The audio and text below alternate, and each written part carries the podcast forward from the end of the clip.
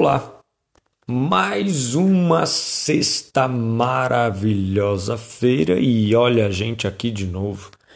Começa agora mais um episódio do seu podcast semanal Pensando com as Histórias.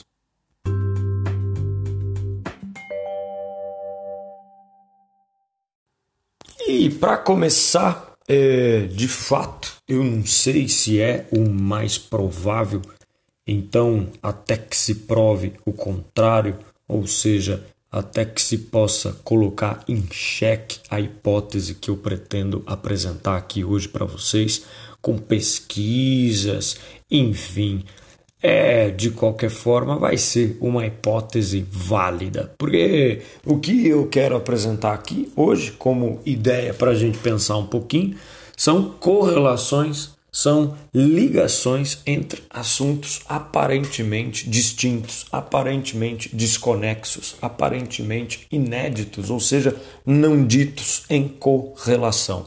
Qual que é, afinal, essa hipótese? Bom, vamos lá, vem comigo, conversa vai ser boa.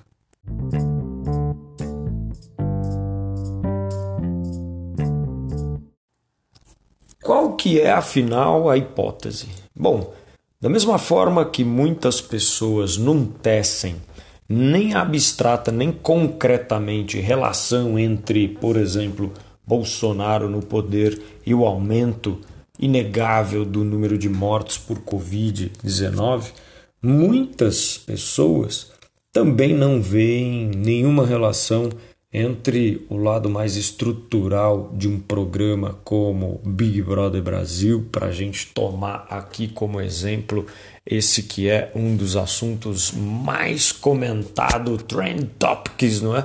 Do, das redes sociais. Bem, enfim, é, as pessoas não veem uma relação entre é, o lado mais estrutural de um programa como o Big Brother Brasil, estrutural racista, por exemplo, e o número de votos que levaram Bolsonaro ao poder.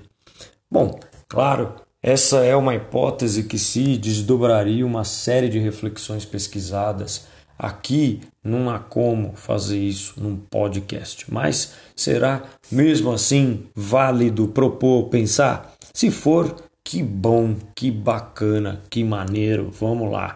Quem não tece a primeira relação diz geralmente que as mortes pela doença do coronavírus não tem nada a ver com Bolsonaro, não tem nada a ver com a má condução, a má gestão do governo federal e dos demais governos para é, solucionar ou minimizar, enfim, os efeitos, as implicações, as mortes pela Covid-19. Bom, as pessoas que não fazem essa correlação, ah, não tem nada a ver, a Covid-19 é que mata, não sei o quê, e o governo Bolsonaro, enfim, estão se esquecendo da ética de responsabilidade que há na política e, portanto, o que eu quero dizer com isso? Das consequências dos atos do presidente, não é? Exemplos envolvendo a questão das vacinas comporiam apenas um tipo de demonstração. E há muitos outros tipos que deixariam evidente a má condução da gestão do atual governo contra a pandemia e, em consequência, os seus impactos. Falamos aí então da primeira correlação inédita, é, isto é, não dita, aparentemente é, coisas distintas, coisas desconexas. Bem, já quem não tece a segunda relação, né, entre o lado mais estrutural de um programa como o Big Brother Brasil e o número de votos que levam Bolsonaro ao poder, quem não tece essa segunda relação parece não se dar conta de que o Big Brother Brasil é um produto midiático cultural que se sustenta em uma servidão voluntária. É, qual que é essa servidão voluntária? A das pessoas, espectadoras. Não é?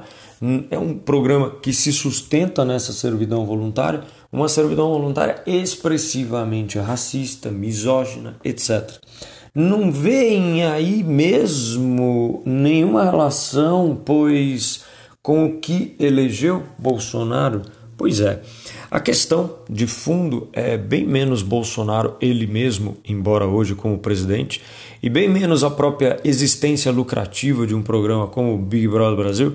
Afinal, passamos o dia enfiados em redes sociais que possuem objetivos e estruturas semelhantes. A questão é, aí sim, né, o foco da coisa, quem apoia, quem mantém tudo isso. Ou seja, é, o inferno não são os outros, somos nós a grande questão. Claro, porque as existências, tanto de um governo Bolsonaro quanto de um programa como o Big Brother Brasil, por exemplo, dizem respeito ao que é apenas bastante lucrativo em uma democracia neoliberal capitalista como é hoje o Brasil. Já as condições de existência, tanto de um quanto do outro, e suas manutenções no tempo, dizem respeito, claro, a nós, a nossa servidão voluntária. Então, eu penso que a questão de pano de fundo aqui é justamente essa, a da servidão voluntária. E mas de onde você tirou essa ideia de servidão voluntária? Claro, porque qualquer pessoa vai fazer essa pergunta, não é?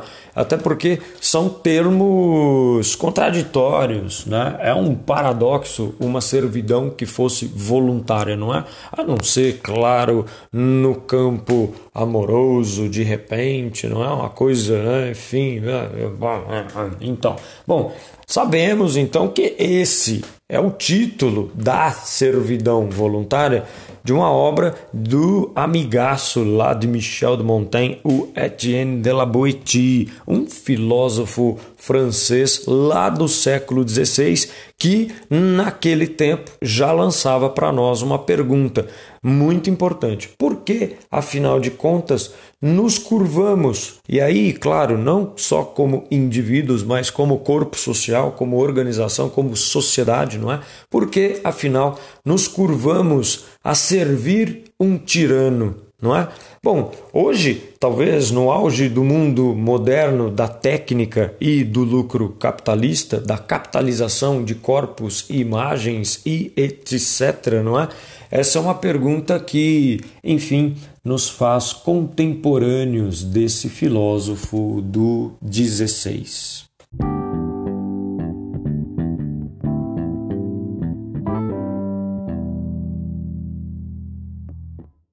Bom, então veja que nós delineamos aqui três correlações entre coisas aparentemente desconexas, aparentemente coisas completamente distintas, inéditas, não ditas, portanto, não é?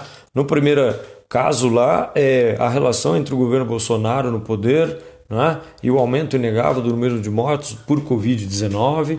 É, por outro lado, uma, a estrutura é, de um programa com o Big Brother Brasil, que tem um impacto com produto midiático de massa imenso sobre o nosso conjunto é, social, sobre a nossa sociedade, e esse lado mais estrutural do programa Big Brother Brasil teria uma relação profunda aí de fundo, né, com o número de votos que levam Bolsonaro ao poder, porque me parece que existe aí também uma lógica é, da exclusão de certas pessoas por certos motivos, que é a mesma ao votar numa participante para sair com 99, sei lá, 17% do programa e ao votar num presidente como Jair Bolsonaro. Bom, e além disso, a questão da servidão voluntária que nos toca contemporaneamente, trazendo aí Etienne de la Boétie lá do século XVI é, para o nosso próprio tempo atual, quando paramos para pensar que ficamos, passamos todo o dia dentro de uma arquitetura de redes sociais, que é um meio, vivemos nesse meio,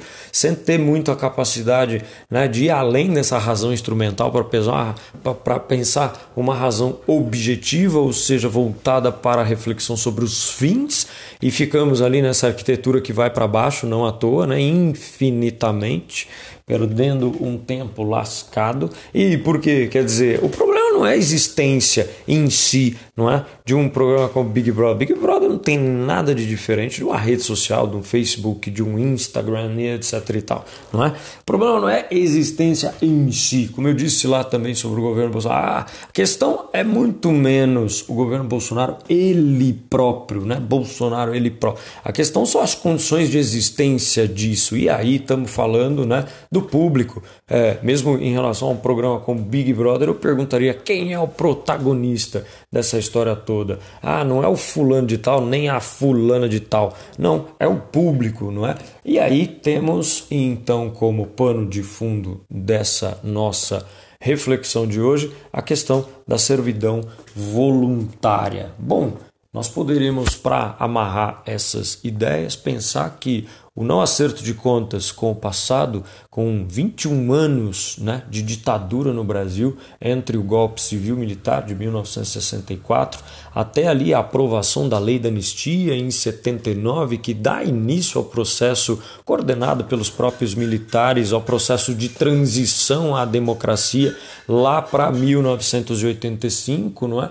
A, a, ausência de um acerto de contas e da responsabilização dos militares e dos demais envolvidos direta e indiretamente em crimes contra a humanidade, tortura física e psicológica, fez com que 30 anos depois as pessoas fossem é, aí nas eleições de 2018 às urnas voluntariamente colocar lá é, o seu voto, colocar no poder um governo militar. Afinal, estamos diante de um governo militar atualmente, com o governo Bolsonaro, com o general Mourão como vice e etc. Não é? É uma ditadura? Não, não é. Talvez possamos até falar como José Murílio de Carvalho, um renomado historiador brasileiro diz, de uma democradura. Mas de qualquer modo, as instituições estão funcionando, como gostam aí, não é, de dizer. E bem, é, voluntariamente fomos lá e como sociedade votamos para cancelar, não é, um outro projeto de poder que vinha sendo desenvolvido, muito mais preocupado com políticas públicas sociais de inserção da, das chamadas minorias, que eu sempre prefiro chamar de maiorias minorizadas, a população negra, a população indígena, a comunidade LGBTQIA+, a, a, e por aí as mulheres, né, o movimento feminista, etc., cancelaram isso voluntariamente para colocar no poder isso aí que está aí, né, um governo militar. Bem, era isso então que eu tinha para dizer hoje aqui para vocês e espero que tenhamos condições de pensar um pouco além da razão instrumental, um pouco além não é, dos consequencialismos, pensar nos fins das coisas que fazemos na vida cotidiana. Pensar, enfim, na servidão voluntária de cada dia. Valeu e até a próxima semana.